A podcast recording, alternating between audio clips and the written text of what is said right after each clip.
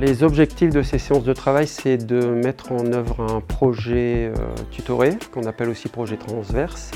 Euh, ils doivent mettre en œuvre les techniques de commercialisation qu'ils ont vues en cours pendant les deux années. Les séances de projet sont organisées le mardi à 13h30, une semaine sur deux. Euh, une première séance pour faire du coaching et pour pouvoir guider les étudiants. Ils sont encadrés par un enseignant-tuteur.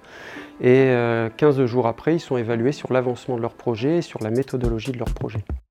Le tuteur enseignant, ses missions sont les suivantes. En fait, il est là pour euh, s'assurer du, bon avancement du projet, encadrer les étudiants quand ils ont des difficultés et au final pouvoir évaluer leur travail. Nous avons 11 projets aujourd'hui à l'IUT. Euh, JPO Immersion, donc ils sont en charge de préparer les, portes ouvertes, la communication du département. Ils sont euh, en charge de faire la communication à la fois physique et digitale. On a ensuite euh, l'organisation du Salon du Manga en mars qui accueille près de 6000 personnes.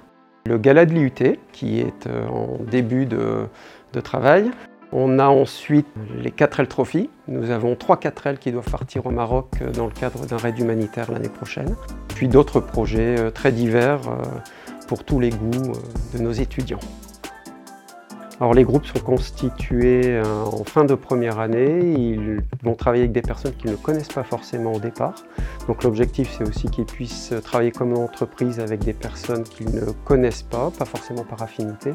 Et l'idée c'est qu'ils puissent développer des compétences euh, douces, euh, puisque les métiers vers lesquels ils se dirigent sont des métiers liés à du travail d'équipe bien évidemment.